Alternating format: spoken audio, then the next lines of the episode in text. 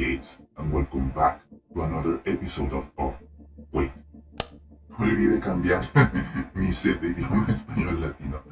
¿Cómo están, iniciadas, iniciados, gente hermosa, preciosa, magnífica? Espero que estén muy bien y sean bienvenidos al segundo capítulo del podcast de Assassin's Creed Latam, temporada 2022. En esta ocasión me encuentro yo solo realizando el podcast ya que Fantasma no pudo acompañarme por razones laborales, lo cual es completamente entendible. Así que Fantasma, brother, espero que estés muy bien. Te envío un saludo eh, en caso de que estés escuchando este podcast. Buenas vibras y que te vaya bien en el trabajo. Bueno, ya que la sesión anterior habíamos hablado sobre las noticias del contenido que se viene para Assassin's Creed este año, tanto en videojuegos como en el universo expandido. Hoy ya empezamos con lore, con historia, con temáticas de Assassin's Creed. Así que para repaso vamos a hablar del credo del asesino. Ya todos lo conocen, es verdad, todo está permitido junto con sus preceptos. Eh, aparta tu hoja de la sangre del inocente, ocúltate a plena vista y no comprometas a la hermandad. Pero ¿qué sucede si les digo que el credo no empezó así? De que había otra versión antes de la que conocemos bueno, esto se ve en Assassin's Creed Origins. No quiere decir que haya existido un credo por parte de la Orden de Darío o de la Orden del Tani o con Wei Yu, sino que Assassin's Creed Origins tiene la tarea de explicar cómo surgió la hermandad de los asesinos, cómo surgieron sus tradiciones, cómo surgieron sus reglas. Al igual que la mayoría de los elementos en la franquicia, el credo pasó por una evolución una adaptación, una revisión también, si se podría decir, ya que su forma básica había quedado establecida, pero con huecos legales, se podría decir, como que no fue tan detallada como el credo que conocemos ahora. Origins ya nos muestra la historia de Bayek y Aya, un matrimonio egipcio que se encargaba de velar por la seguridad del pueblo de Siwa.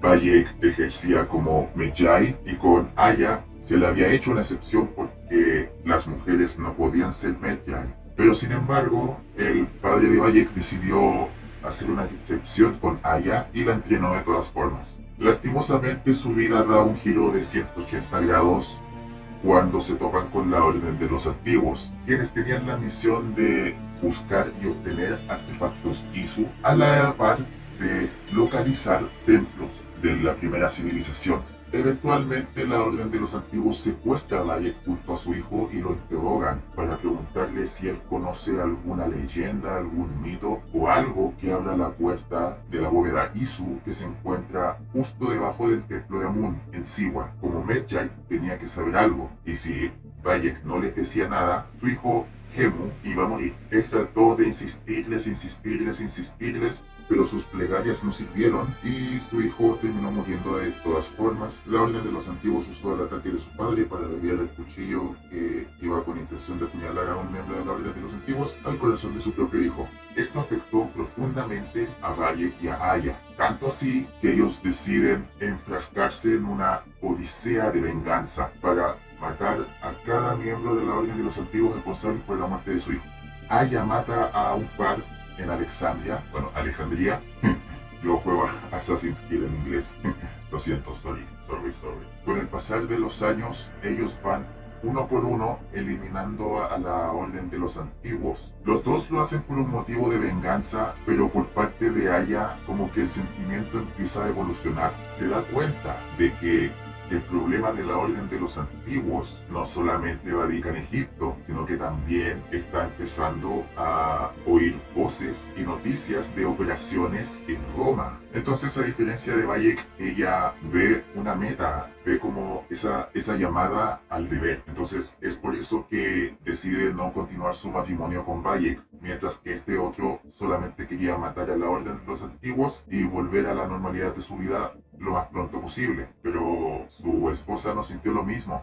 Después de una charla en donde los sentimientos quedaron claros, Bayek apoyó la idea de Aya y los dos crearon a la Hermandad de los Ocultos, que en el futuro pasaría a transformarse en la Hermandad de los Asesinos como los conocemos. El origen de cada tradición en Assassin's Creed Origins, personalmente encuentro que la mayoría de ellos es muy anecdótica, como que no, no tuvo, no tuvieron, más bien dicho, ese, esa aura poética que te dice, oh, así fue como, como nació esta tradición. Al menos así lo sentí yo. Excepto por cómo surgió el salto de fe, que eso es una tradición que el papá de, Bayek le había enseñado a, bueno, a Bayek. Y supuestamente este salto también nació por parte de Darío, a pesar de que Cassandra podía hacerlo también, pero esa inconsistencia nunca se explicó. Por lo que vale, yo diría que fue Darío, y de ahí pasó a los Medjais, y de ahí pasó a los ocultos. Bueno, en el caso del credo, hubo una primera forma porque a Bayek y a Aya no, no se les pasó por la cabeza el credo tal como lo conocemos, sino que tuvo una forma anterior. No fueron tres preceptos, fueron dos. Y como confirma la guía oficial de Assassin's Creed Origins, eran los siguientes trabajar siempre en las sombras y matar solamente a aquellos que se lo merezcan. Ustedes me dirán, pero esos son prácticamente los preceptos 1 y 2 de lo que conocemos, falta el tercero nomás. Lo que yo les diría, sí, están en lo correcto, pero estos dos preceptos en su primera forma carecían de oficialidad, tenían vacíos legales y los personajes no se preocupaban por aplicarlos, o sea, los dijeron, pero las historias que siguen después de la principal, los personajes no los aplican como que los establecieron y se olvidan de ellos. A ellas se le había ideado el precepto de trabajar siempre en las sombras, cosa que no sucede después de su separación con Bayek porque como se ve en la secuela, en el cómic secuela de Origins, que tiene a Aya como protagonista, eh, no parece ver que ella actúe debajo de las sombras. De hecho, todas sus operaciones en Roma, luego de haber asesinado a Julio César, se esparce a diestra y siniestra. Todo el mundo la anda buscando para condenarla. Ella mató a César pensando que iba a liberar al pueblo y que el pueblo iba a abrir los ojos, pero pasó totalmente lo contrario. La gente de Roma se enfureció con la muerte de César y empezaron a perseguir a cualquier conspirador. Así que eso de trabajar en las sombras no se ve mucho, ni siquiera en el DLC, donde Valle tiene el mismo pensamiento, la misma postura sobre operaciones de ocultos que haya. Mata a tres miembros de la Orden de los Antiguos, pero esto ocasiona consecuencias que provocan que los mismos romanos ubiquen las bases de los ocultos allí en Sinai y prácticamente los quemen a todos. Así que como que les faltó cautela. Lo de matar solamente a quienes se lo merezcan, sí se, se respeta más, hay problemas con el trabajar en las sombras. Te podría decir que no solamente sufría de vacíos legales, sino que carecía de importancia, como que fue esa primera pauta que escribes que tiene errores ortográficos y que luego le hacen la revisión para corregir en qué te equivocaste, ¿no? En el DLC de los ocultos pasa eso. Se da a entender de que este primer credo, estos primeros preceptos fueron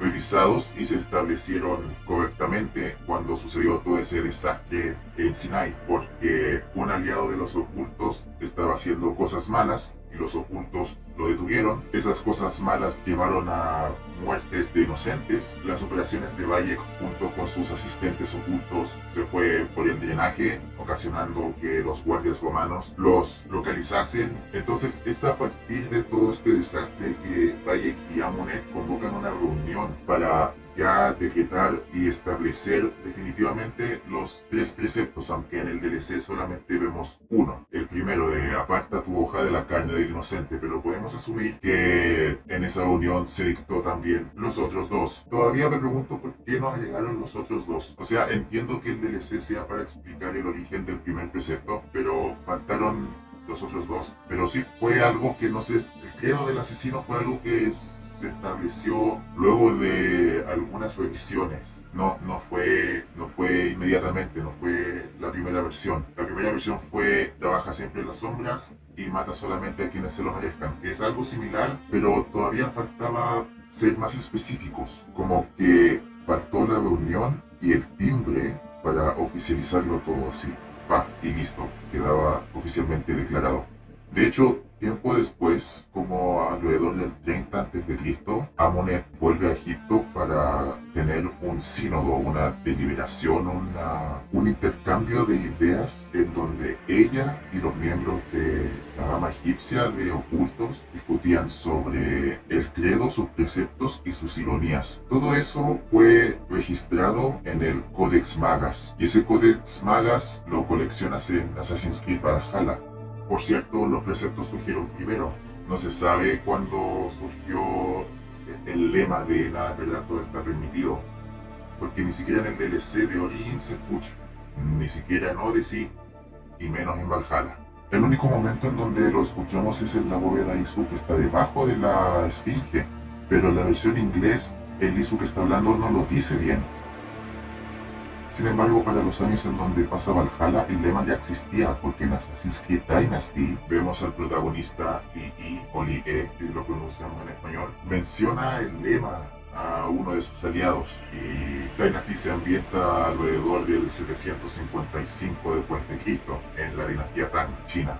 En algún momento a Bayek y se les tuvo que ocurrir el lema de los asesinos. Tiene que atribuírsele a ellos, si no, pues sería el caso.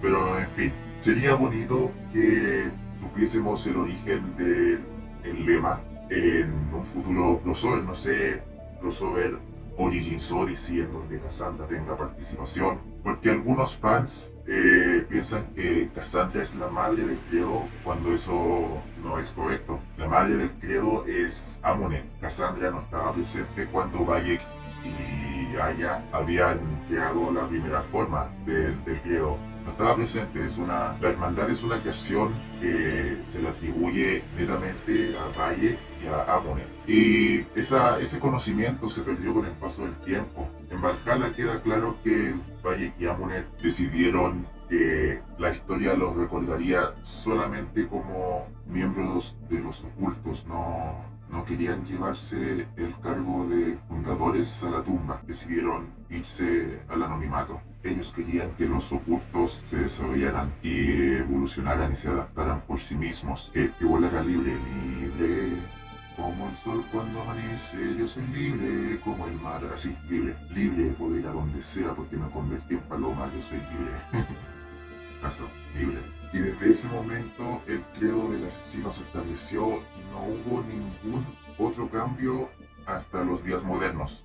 El lema y el precepto siguen igual, ya uno que otro asesino tendrá su propia interpretación de ello, pero lo que es objetivamente correcto es que los preceptos son tres y el lema es uno solo. Nada es verdad, todo está permitido. Debido a la naturaleza de la historia de los ocultos mostrada en Assassin's Creed Origins, se desconoce si Darío, Iltani o Weiyu colaboraron en algo sobre los preceptos. Yo diría que no, que ya con lo visto en el DLC de los ocultos Hidden Ones ya queda más que claro cómo, cómo sucedió. Solamente está el detalle de que no se mostraron, no se mencionaron directamente los otros dos preceptos, pero creía que no es necesario vincularlos siquiera a estos, entre comillas, proto asesinos con el dedo del asesino. No, no es necesario incluso. Anteriormente se había establecido en una enciclopedia que Adán y Eva eran miembros de una rama antigua de asesinos, pero ya con Origins eso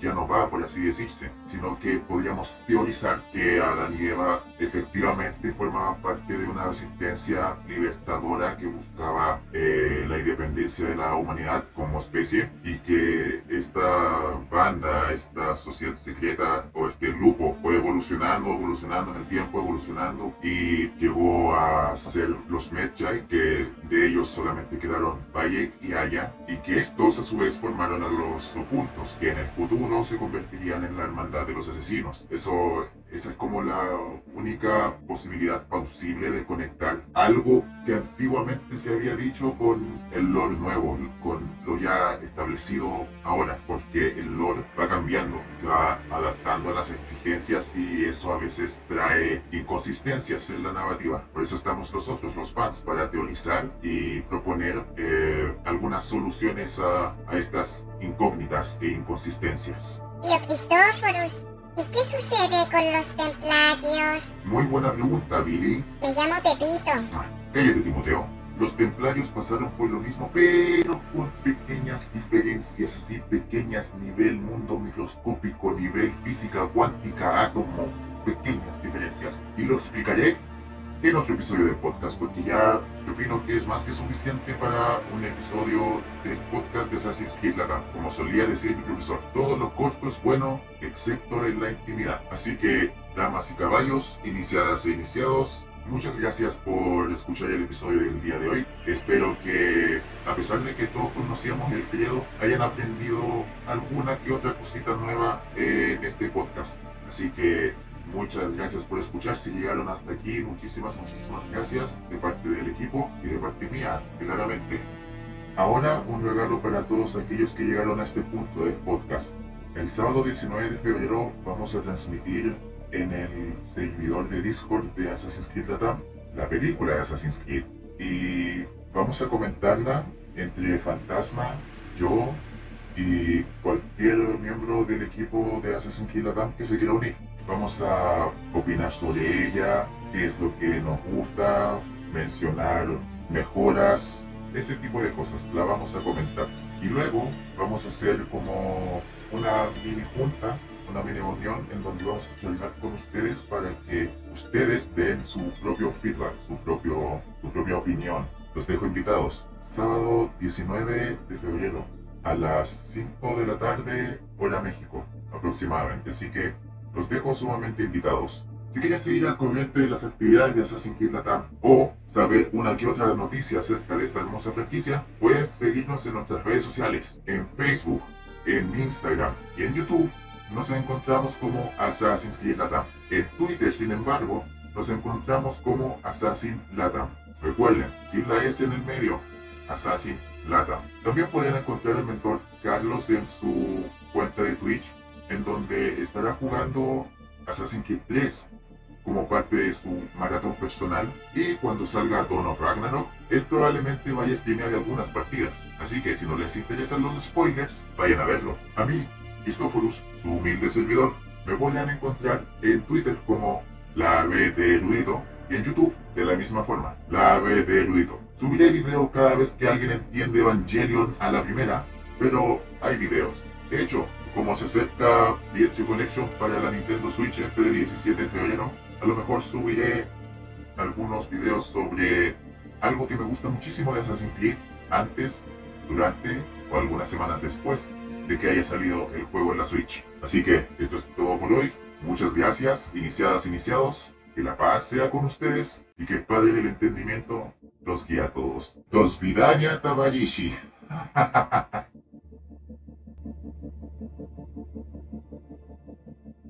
Así que en algún momento a Ayeki